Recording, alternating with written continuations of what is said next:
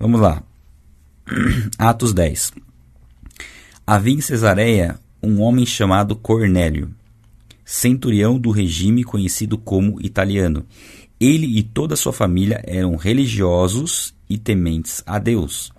Dava muitas esmolas ao povo e orava continuamente a Deus. Então aqui, deixa eu só desligar o Spotify aqui, estou ouvindo louvor aqui de fundo. Aí.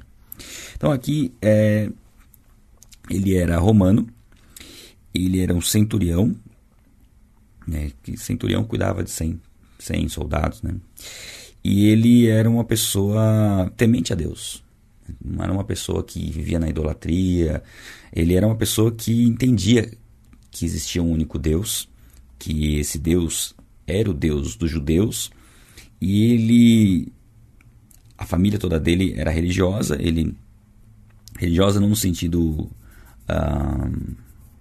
Não na conotação com a mesma conotação dos fariseus, por exemplo, né, de serem religiosos e, e, legalistas. Ele era uma pessoa que tinha um temor a Deus, né, era temente a Deus e dava esmolas. Então era temente a Deus, dava esmolas e orava. Temente a Deus, dava esmolas e orava. Quando você vê uma pessoa como essa, você pensa, poxa, uma pessoa que tem Deus. Olhando Cornélio e a família dele, não, Cornélio e a família dele são pessoas que têm Deus. É, basicamente é o um entendimento que daria para ter só com base no que a gente vê aqui. Certo dia, por volta das três horas da tarde, ele teve uma visão. Viu claramente um anjo de Deus que se aproximava dele e dizia: Cornélio. Atemorizado, Cornélio orou para ele e perguntou: Que é, Senhor?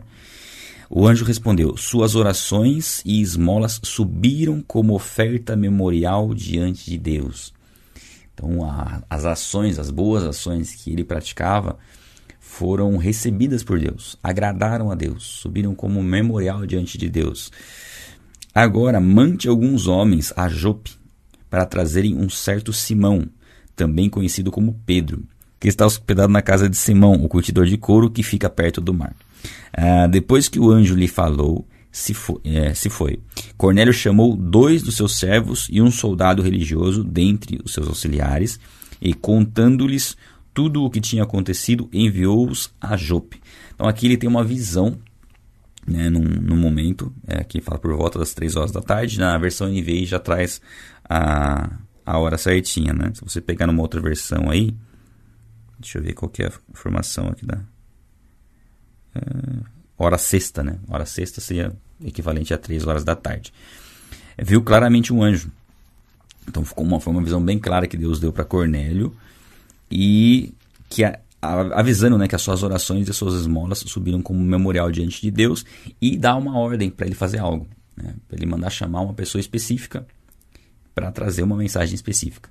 Né. Depois a gente lendo um pouquinho mais para frente, a gente vê como a ideia aqui de um pouquinho, acho que no capítulo 11, a gente já vê que Deus traz essa direção para que ele e sua família fossem salvos. Olha só, uma pessoa religiosa, temente a Deus, orava, mas que não tinha salvação. Esse é o grande detalhe da vida de Cornélio e da família dele, que apesar de ter uma vida religiosa, eles não tinham a salvação. Apesar de serem tementes a Deus, de orarem e ajudarem os, os mais pobres, eles é, não tinham a salvação. E é um ponto interessante a gente observar. Aí, no dia seguinte, por volta do meio-dia, Enquanto eles viajavam e se aproximavam da cidade, Pedro subiu ao terraço para orar. Então Cornélio mandou as pessoas lá e falar com, com Pedro, que era uma distância, se não me engano, era 45, 50 quilômetros mais ou menos. Era uma viagem assim bem.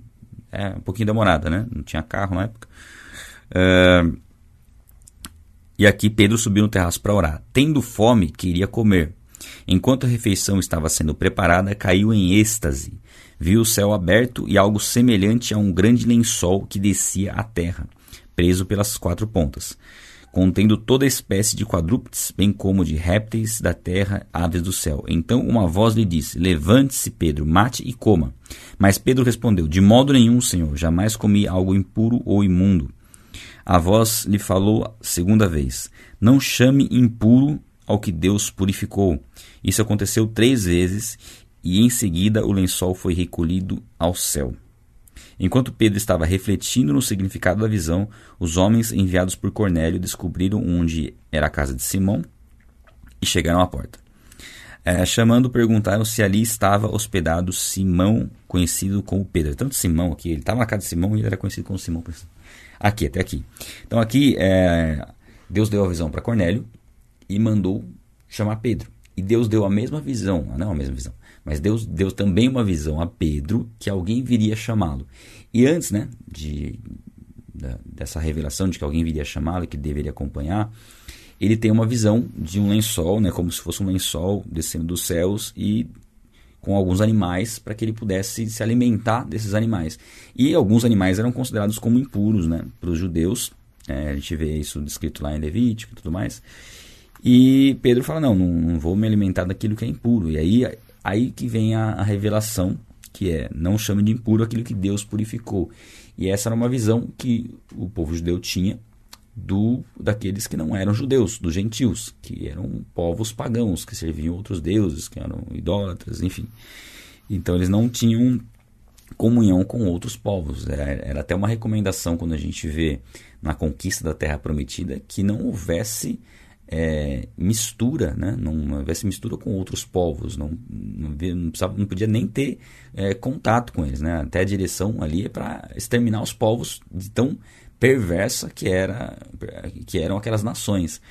E aqui é, a gente percebe que gradualmente Deus vai mostrando é, que o evangelho era para todos os povos, não somente para os judeus. Isso gradualmente vai, vai ficando mais claro. Né? Começa em Jerusalém, depois vai para Samaria. Eles veem que o Espírito Santo está sendo derramado sobre os samaritanos, que eram. É, havia um preconceito né, contra os samaritanos, porque era um, um povo que da região norte, onde houve aquela mistura por causa da invasão, invasão da Síria. Então já era um povo com uma raça misturada, já era judeu com, com gentios. E depois vem a direção para a pregação do evangelho aos gentios que não eram judeus. Então nesse momento aqui Deus está quebrando alguns paradigmas assim na vida de Pedro. Deus está trabalhando tanto na vida de Cornélio quanto na vida de Pedro aqui, né, nos dois pontos, preparando Pedro para levar o evangelho aos gentios. E aí, é... Ó, enquanto Pedro ainda estava pensando na visão, então na visão ele tem, ele tem essa visão, depois ele estava refletindo na visão, o Espírito lhe disse: Simão, três homens estão procurando por você. Portanto, levante-se e desça. Não hesite em ir com eles, pois, pois eu os enviei. Então Deus deixou bem claro aqui que ele tinha enviado pessoas e que Pedro deveria ir com eles, não deveria é, fazer, ter resistência alguma de ir com eles, porque era algo que Deus tinha preparado. Né? Mas claro que isso é impossível. Né? Pedro desceu e disse aos homens: Eu sou quem vocês estão procurando. Por que motivo vieram?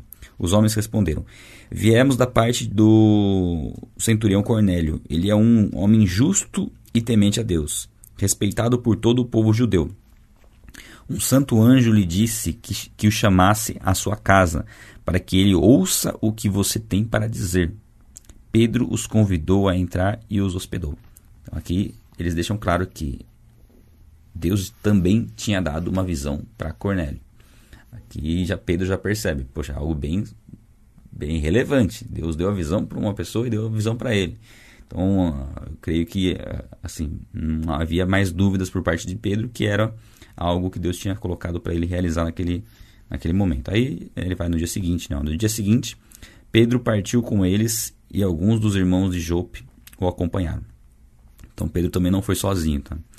No outro dia chegaram a Cesareia. Cornélio os esperava com os seus parentes e amigos mais íntimos que tinha convidado. Então olha que interessante.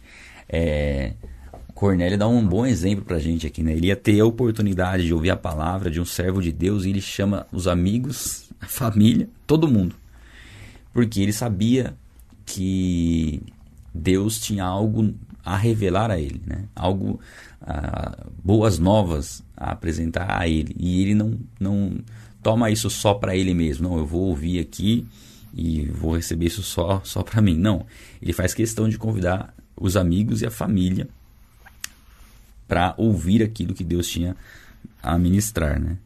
É bem interessante. Ó, quando Pedro ia entrando na casa, dirigiu-se, Cornélio dirigiu-se a ele e prostrou-se aos seus pés, adorando. Então há uma adoração aqui. Né? O Cornélio entendia tão. Assim, ele foi tão surpreendido pela ação, né? pela aparição do anjo e por falar que era um homem que viria trazer uma mensagem de salvação, que ele considera Pedro mais do que um ser humano. Né? Tem uma consideração aqui por Pedro absurda, talvez por conta de ser é, o anjo ter falado de uma pessoa específica que é essa. Porque assim, talvez Felipe estivesse mais próximo dele aqui. Mas esse propósito era específico para Pedro trazer essa mensagem para ele. Então talvez ele, ele, colocou Pedro num patamar maior do que os do, de homens comuns, né, seres humanos. E ele adora Pedro. E aí Pedro fala: Levante-se, sou homem como você. Então aqui já coloca um, um, um princípio muito interessante de que não há é, nenhum tipo de é, orientação, aliás, muito pelo contrário, de que se adore qualquer figura humana, por maior que ela tenha sido. Pedro, é, Paulo, Moisés, Maria, é, Elias, João Batista, que Jesus disse ser o maior entre os nascidos é, de mulher. Então não tem essa direção. E aqui a palavra prostrou-se aos seus pés é proscuneus, que é a mesma palavra que o diabo tem fala para Jesus o adorar e Jesus diz adora somente a Deus. E também é a palavra usada quando muitas pessoas adoravam a Jesus e Jesus as elogiava por adorarem a ele. Não, Jesus jamais repreendeu alguém que o adorou. Isso testifica também a divindade de Cristo, né? de maneira bem profunda. É, seguindo.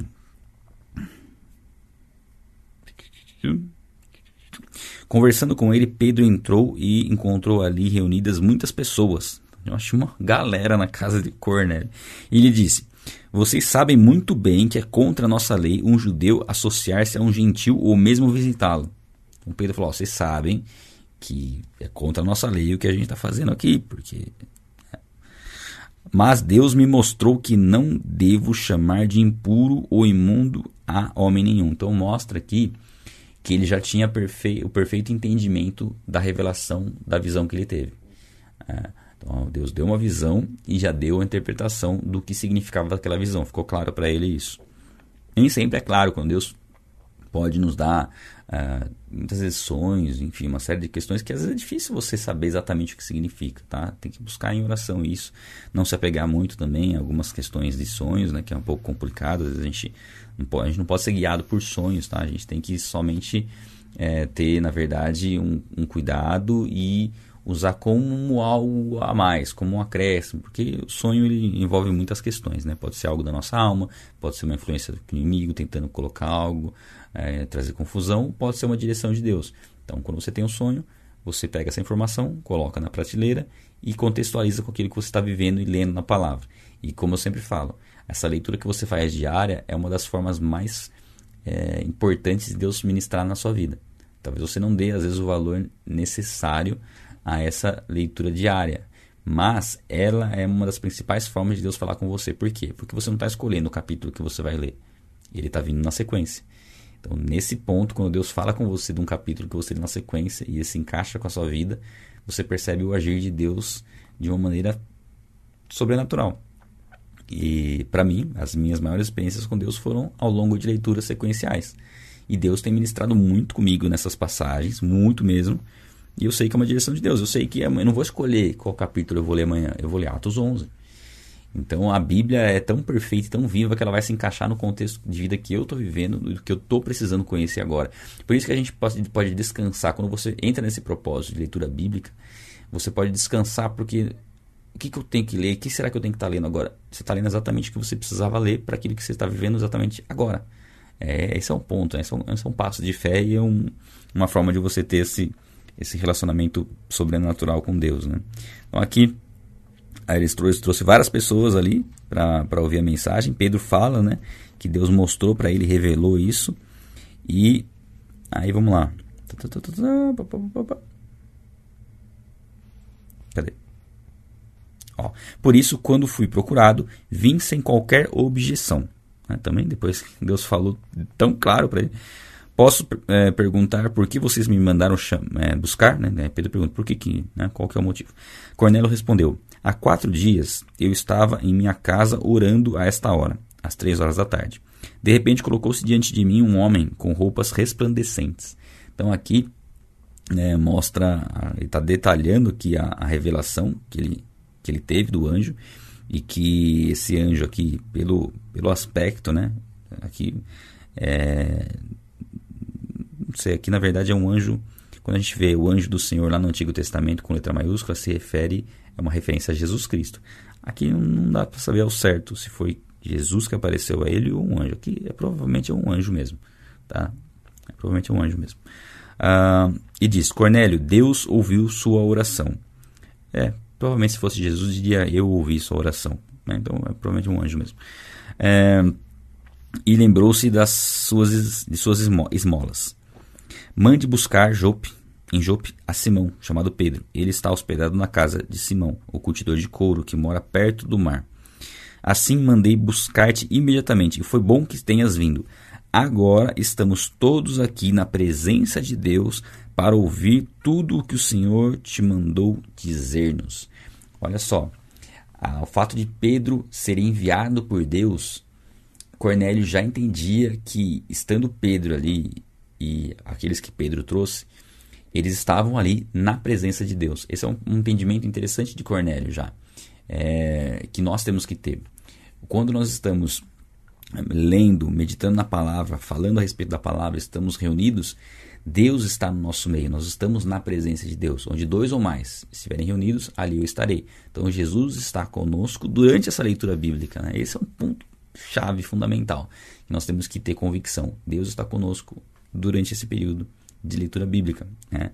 E, aqui ele fala: ó, tá, agora a gente está atento para prestar atenção no que você tem para falar porque a gente sabe que Deus trouxe você e Deus vai falar através da sua vida aquilo que nós precisamos receber. Então, quando nós vamos ouvir a palavra, nós temos que ter essa postura. Não, Deus vai falar comigo através dessa pessoa que Ele separou para falar comigo. É, não foi à toa. Ele me preparou para estar nesse momento aqui, para ouvir essa palavra e eu ter essa palavra para minha vida e essa palavra trazer transformação. Né? Essa, essa é a postura que nós temos que estar, inclusive agora, durante essa leitura, crendo, crendo, crendo que Deus está falando conosco e nos usando para e me usando para ministrar o seu coração. É, vamos lá. Então Pedro começou a falar. Aqui é legal porque nós vamos ver um, nós vimos um resumo do Antigo Testamento feito por Estevão. E aqui a gente vê um resuminho dos evangelhos. Bem resumido, né? Que Pedro faz, que é muito legal também. Ó. Tá, tá, tá. Agora percebo verdadeiramente que Deus não trata as pessoas com parcialidade, mas de todas as nações aceita todo aquele que o teme e faz o que é justo. De todas as nações aceita aqueles que o temem e fazem o que é justo. Aí a pergunta aqui: Cornélio era salvo? Não. Tanto é que Deus dá a visão para ele chamar Pedro para que ele recebesse a salvação, tá? Mas um ponto interessante aqui é que, mesmo ele não sendo salvo, e nós entendemos, a Bíblia nos ensina que enquanto o homem não aceita a Cristo, não entrega sua vida a Jesus Cristo, não recebe a Cristo na sua vida, não nasce de novo, ele não tem acesso a Deus, ele é destituído da glória de Deus. Isso não significa que Deus não ouça as orações. Isso não significa que as boas obras não agradem a Deus. Elas não são feitas em Deus, elas são obras mortas porque não tem a motivação correta, mas Deus colocou no coração do homem é, o, a nossa consciência, o que é certo, o que é errado, e agrada a Deus quando uma pessoa que não o conhece pratica naturalmente o que a lei exige, né? o que Deus estabeleceu na sua lei. Pratica naturalmente. Então, quando, quando isso acontece, é lá, a gente vê lá em Romanos, a gente vai ler logo Romanos, né? A gente vai ler João, João é, em breve a gente vai ler Romanos. Mas uh, Romanos fala isso, que essa consciência dentro de nós do que é certo, do que é errado, ela nos torna indesculpáveis em relação à existência de Deus. Não dá para nós falarmos assim, ah, Deus não existe. É impossível você falar isso, isso ser uma verdade, porque você tem uma consciência lá dentro de você que mostra o contrário. Você pode calar essa consciência, como muitos fazem, calam essa consciência, ignoram ela, passam por cima dela para dizer que Deus não existe. Mas se você né, for sincero lá no, no seu íntimo, você percebe que há uma consciência de certo e errado colocado por Deus para te mostrar o que você deve fazer. E o fato de que você fazer o que você deve fazer, você fazer, ter uma atitude boa, até mesmo a pessoa que fala, diz não acreditar em Deus, mas quando ela faz algo bom, uma atitude boa, isso agrada a Deus. Isso não é suficiente para salvação.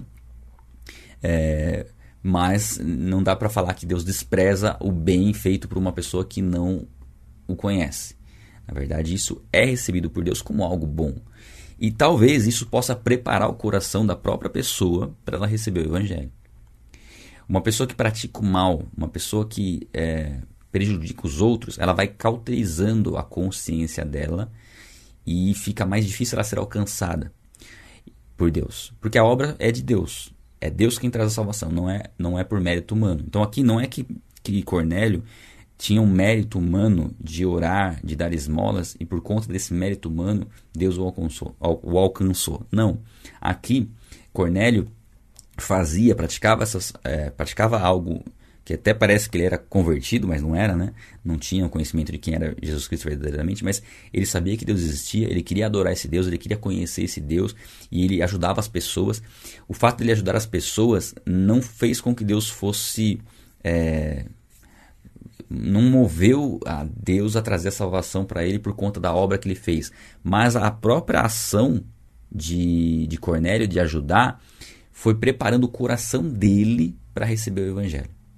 Então, só para a gente entender esse ponto, às vezes é um pouco difícil a gente entender isso, porque não são as nossas boas ações que fazem Deus agora, não, você fez boas ações, agora eu vou te salvar. Não, porque aí seria mérito humano de, né, de fazer o bem para receber a salvação. Não. Quando nós fazemos o bem, nós preparamos o nosso coração e os nossos ouvidos para estarmos atentos à voz do Espírito Santo para que aí ele atue em nós. Então subiu como um memorial diante de Deus no sentido assim, ó, o coração dele está pronto para receber a revelação do Evangelho, para que a salvação o alcance. Tá? Então, eu percebi, eu percebi isso na minha conversão. Quando, um pouco antes de me converter, eu percebi que eu estava muito disposto a auxiliar as pessoas, a ajudar a fazer o que era correto. Eu estava disposto a fazer isso. Não foi isso que fez Deus se mover em meu favor, mas isso, isso preparou o meu coração, de certa forma, para que Deus ministrasse em mim. É, então é importante a gente perceber que as, as boas ações, o, o bem, fazer o bem sempre vai trazer benefícios e um, um deles vai ser isso, preparar o nosso coração. Agora, se esse bem que eu faço para o próximo tem uma raiz egoísta por trás, talvez isso funcione o, o, o contrário, né? Se eu estiver fazendo bem só para me sentir bem, aí talvez na verdade eu esteja entrando numa religiosidade e esteja ficando um pouco difícil de repente a pessoa entender que ela precisa de Deus para se achar boa, né? Então, é reconhecer a própria maldade é um ponto essencial aqui. E provavelmente Cornélio tinha esse entendimento, né? Ser temente a Deus. Tanto é que quando apareceu o anjo dele, diante dele, né?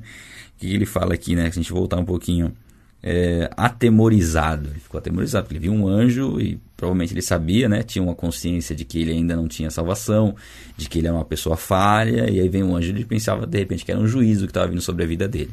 Né? Mas vamos ver aqui, ó. Continuar para a gente encerrar aqui. Cadê?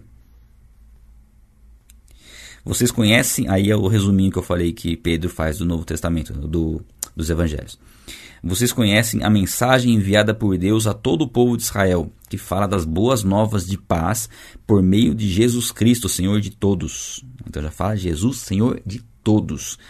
Sabem o que aconteceu em toda a Judéia, começando na Galiléia, depois do batismo que João pregou. Como Jesus, um, é, como Deus ungiu a Jesus de Nazaré com o Espírito Santo e poder, e como ele andou por toda parte fazendo o bem e curando os oprimidos pelo diabo, porque Deus estava com ele.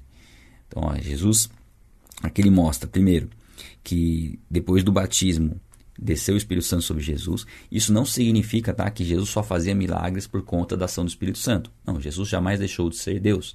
Jesus pode ter, tanto ter feito milagres pela ação do Espírito Santo, como pela sua própria divindade. Jesus sabia muito bem, sendo Deus, quando ele deveria ou poderia recorrer aos seus poderes divinos, quando ele deveria e quando ele deveria se sujeitar 100% à sua natureza humana. Tá? É, não é correto falar que Jesus só fazia milagres porque o Espírito Santo estava sobre ele. Porque Jesus jamais deixou de ser Deus. E tanto é que a gente vê passagens mostrando que é, Jesus era admirado como um homem com poder divino. E aí você vê Jesus andando sobre as águas é, e sendo elogiado pelos discípulos, né? É, repreendendo o mar e repreendendo o vento. Quem é este que até o vento e o mar lhe obedecem? Né? Então você percebe que sim, tem, tinha ação do Espírito Santo na vida de Jesus, uma comunhão eterna com o Espírito Santo. Jesus Cristo é Deus, o Espírito Santo é Deus, mas também é, tinha o poder divino atuando em Jesus. Jesus era Deus, jamais deixou de ser Deus. A gente tem vídeos no canal falando sobre isso, tá? Mas aqui a gente vê que ele fazia, fazia o bem e curava os oprimidos pelo diabo, mostrando que ah, o diabo sempre oprimiu as pessoas e todas as pessoas que não estão em Deus, de certa forma, elas são oprimidas pelo diabo. Uh, nós somos testemunhas de tudo o que ele fez na terra dos judeus e em Jerusalém, onde o mataram, suspendendo no madeiro. Deus, porém, o ressuscitou no terceiro dia e fez com que, ele, com que ele fosse visto, não por todo o povo, mas por testemunhas que designara de antemão. Por nós que comemos e bebemos com ele depois que restou dos mortos. Aqui mostra, ó, Deus o ressuscitou no terceiro dia fez com que ele fosse visto, não por todos, mas foram muitas pessoas, foram cerca de 500 pessoas que viram Jesus, mas por testemunhas que designaram de antemão, ou seja, ele Deus escolheu quem o veria, né? Após a sua ressurreição. E os discípulos tiveram o privilégio de comer e beber com Jesus após a ressurreição.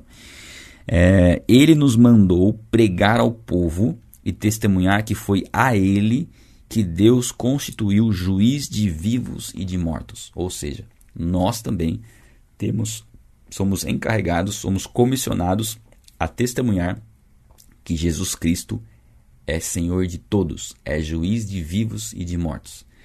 Jesus é o Senhor soberano do universo. Nós fomos chamados para proclamar essa verdade. É, todos os profetas dão testemunho dele, de tudo, de todo aquele que nele crê, recebe o perdão dos pecados mediante o seu nome. Aí também faz parte da pregação do evangelho, que aquele que entrega a sua vida a Jesus Cristo tem os seus pecados perdoados. Essa é uma excelente notícia. Essa é uma boa nova é, transformadora para uma pessoa que se sente culpada, que se sente é, indigna de estar na presença de Deus, de que, crendo em Jesus Cristo, é, crendo que Ele é Senhor, crendo que Ele ressuscitou dentre os mortos, há o perdão dos pecados. Tudo que foi feito até o momento da confissão, da entrega a Cristo, tudo que foi feito até aquele momento é perdoado. Qualquer pecado cometido até aquele momento é perdoado. E mais, os pecados que forem cometidos após também são perdoados. É claro que aí eles exigem um arrependimento. Se arrepender, confessar diante de Deus e ser purificado. Mas sim, pecados futuros também são perdoados, porque o sacrifício de Cristo, ele sendo 100% Deus e 100%, é, 100 homem e 100% Deus, é um sacrifício eterno e atemporal. Por isso que a Bíblia diz que o Cordeiro foi morto desde a fundação do mundo. Porque Jesus Cristo, sendo 100% homem e 100% Deus, o sacrifício dele tanto é no sentido é, de um homem que precisava ser homem para morrer porque Deus não pode morrer, como sendo Deus é, experimentando né, na pessoa de Cristo a morte, um sacrifício atemporal, porque Deus é eterno. É, esse é um detalhe da, da dupla natureza de Jesus, né, da doutrina de Cristo, que é importante a gente né, às vezes comentar, e, e, é não é tão simples, né, um pouquinho mais complexo, mas vou, eu já falei isso no, em um, uma oportunidade, vou falar de novo quando Jesus Cristo foi morto, ele foi morto como homem. A sua natureza é, humana experimentou a morte. A natureza divina jamais morreu porque não pode morrer. Mas, de alguma forma, na pessoa de Jesus Cristo, ele experimentou a morte como Deus, mas não, fique bem claro, ele não morreu como Deus, mas como Cristo é uma única pessoa, como pessoa ele passou por essa experiência. Então a natureza humana morreu e ressuscitou, a natureza divina jamais morreu, mas passou por essa experiência de alguma forma. Tá? É o máximo que a gente consegue chegar. Se a gente tentar é, cavocar mais, a gente já está tá falando coisa que a Bíblia não diz. Até esse ponto a gente entende que é o ponto bíblico. Tá? E, e esse, esse ponto, aqui, deixa eu ver onde que a gente estava aqui. Tá? E essa, essa, esse sacrifício ele é um sacrifício eterno. Não há necessário fazer outros sacrifícios. O sacrifício de Jesus é suficiente para pagar por todos os pecados que o ser humano pode ter cometido, por mais graves que tenham sido e por mais graves, graves que eles venham a ser. A gente tem ainda a questão da, do, de, um, de, um, único pecado que é imperdoável, um único pecado que é imperdoável, que é a blasfêmia contra o Espírito Santo, que no caso é, eu entendo ser relacionado com a apostasia, aquele que decide é, de consciência, né, conscientemente abandonar a fé e rejeitar e começar a pregar contra o Evangelho, é, pregar contra Cristo, começar a atribuir obras de Jesus, milagres ao diabo, é, se opor ao Evangelho mesmo. Né? A gente tem alguns vídeos também sobre isso no canal. Se você tem dúvida, se você está tá preocupado, se você blasfemou contra o Espírito Santo ou não, é porque provavelmente você não blasfemou, porque quem blasfemou não fica preocupado. Basicamente é isso. Uh, aí, só para a gente contextualizar um ponto interessante, rapidinho, para não estender muito, é, é, tem uma analogia interessante em relação ao, ao blasfêmia contra o Espírito Santo, né? Porque quando você. É, a, quando o homem blasfemou contra Deus, você ainda tinha Jesus para interceder, né? Para morrer por nós, para nos trazer a salvação. Quando você blasfema, o homem blasfemou contra Jesus, até aqueles que crucificaram Jesus, e Jesus até diz, né, perdoa porque eles não sabem o que fazem, eles ainda tinham o Espírito Santo para né, convencê-los do pecado. Agora, quando blasfema contra o Espírito Santo, quando rejeita o testemunho do Espírito Santo, quem vai convencê-los do pecado se é o próprio Espírito Santo que faz isso? Por isso que a blasfêmia contra o Espírito Santo é um pecado imperdoável, porque não há quem convença mais o homem do seu pecado. E aí na história, quando o homem rejeitou João Batista, né, nos evangelhos, estava rejeitando aquele enviado por Deus, rejeitando a Deus. Depois rejeitou o próprio Jesus. E depois, na morte de Estevão, é, simboliza a rejeição ao Espírito Santo. Porque Estevão estava cheio do Espírito e foi rejeitado na sua pregação. Né? E aí não tinha mais como aqueles que rejeitaram é, se converterem. Né? Ah, onde, a gente está? onde, onde estamos? Enquanto, olha só, enquanto Pedro ainda estava falando essas palavras, o Espírito desceu sobre todos os que ouviam a mensagem. Os judeus convertidos que vieram com Pedro ficaram admirados com o dom do Espírito, com que o dom do Espírito fosse derramado o Espírito Santo fosse derramado até sobre os gentios, pois os ouviam falando em línguas e exaltando a Deus. Olha que interessante aqui, o Espírito Santo até interrompe já a pregação de Pedro e eles são cheios do Espírito Santo. Aqui é um ponto interessante. Aqui mostra que nem sempre vai funcionar do jeito que a gente acha que vai funcionar o procedimento. Como, como que nós pensamos hoje, é meio tradicional você ver né, nas igrejas. Você ter a pregação, e não tenho nada contra isso, eu creio que seja importante isso, e você fazer o apelo no final. Né? Para a pessoa levantar a mão, para a pessoa fazer uma oração de entrega. A Bíblia ensina que, que se você confessa com a sua boca, crê no coração e confessa com a sua boca, você recebe a salvação pela confissão da boca. Mas o mais importante é crer no coração. E isso se manifestar como uma confissão pública, talvez não no momento, mas logo ao longo da sua vida, como consequência da fé. O mais importante é crer no coração. Aqui a gente vê um exemplo de que não, talvez não seja necessariamente é, é, necessariamente necessário você fazer o apelo formal. Porque aqui foi um apelo do Espírito. Eles, ouvindo a mensagem, eles creram e naquele momento eles já se converteram. Né?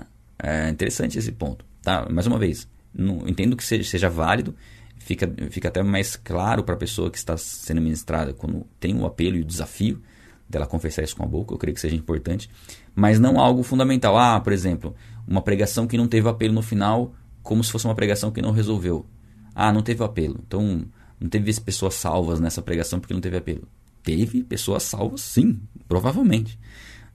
Mesmo com, mesmo talvez a mesma quantidade que teria se tivesse o apelo porque a conversão veio pela fé lá no coração. O Espírito Santo tocou o coração da pessoa, já convenceu ela, ela já creu no coração que Jesus é, ressuscitou entre os mortos. Ela está querendo confessar aquilo, mas ela não confessou naquilo porque não teve o apelo, mas ela vai confessar aquilo naturalmente. Porque não adianta nada uma pessoa você fazer o apelo, a pessoa vai lá, confessa Jesus Cristo com a boca, não crê no coração, dia seguinte ela não vai fazer nada. Ela não vai dar continuidade àquilo porque foi da boca para fora. O mais importante é crer no coração. Então nem toda pregação precisa necessariamente ter o apelo no final para haver salvação, tá? Esse é um ponto. O outro aqui que eles, é, com uma evidência, e a gente percebe nessas fases da igreja, é, a, quando vai para os samaritanos e tudo mais, uma manifestação né, é, do Espírito Santo mais intensa. E aqui também eles começam já a orar em línguas já. Aqui não dá para saber exatamente também se é oração em línguas estranhas ou se é ou se são outros idiomas também semelhantes a Pentecostes. Aí vai muito de interpretação, tal. Mas independente disso, é exaltando a Deus com a ação e o enchimento do Espírito Santo naquele momento ali que eles estavam ouvindo a mensagem, tá? A seguir, Pedro disse: Pode alguém negar água, impedindo que esses sejam batizados? Eles receberam o Espírito Santo como nós. Então ordenou que fossem batizados em nome de Jesus Cristo e pediram a Pedro que ficasse com eles alguns dias.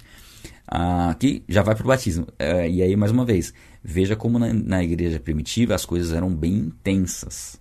Né? Intensas para mostrar que já mostra todo o processo. Mostra primeiro, e um ponto interessante aqui, mostra que o batismo não traz salvação. O batismo é uma consequência dela. Porque eles já tinham recebido o Espírito Santo, já tinham recebido a salvação nesse momento e depois foram para o batismo. É a ordem natural. Né?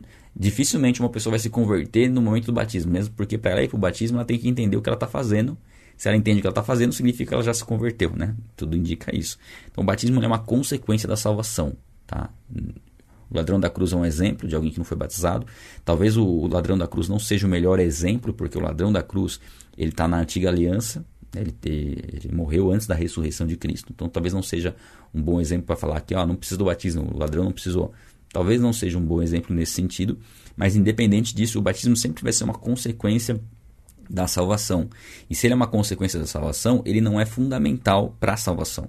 Porque uma pessoa pode ser salva sem o batismo. Vou dar um exemplo. Uma pessoa se converteu hoje ela consegue se batizar no mesmo, mesmo segundo que ela se converteu? Não, ela vai ter que ir até um lugar onde tem água. E se no caminhar dela ir até um lugar onde não tem água, ela morrer? Ela perdeu a salvação? Não, ela tem a salvação porque ela creu. O batismo é uma obra, uma consequência natural, uma obediência e uma representação da sua morte em Cristo, do seu sepultamento com Ele e da sua ressurreição para uma nova vida. Tá? Essa representação do batismo. E aqui eles pedem para Pedro ficar um tempo com eles, sim, necessário, porque não é somente receber essa mensagem creu e agora beleza. Não, precisa de um discipulado, precisa de um aprofundamento para entender o que aconteceu.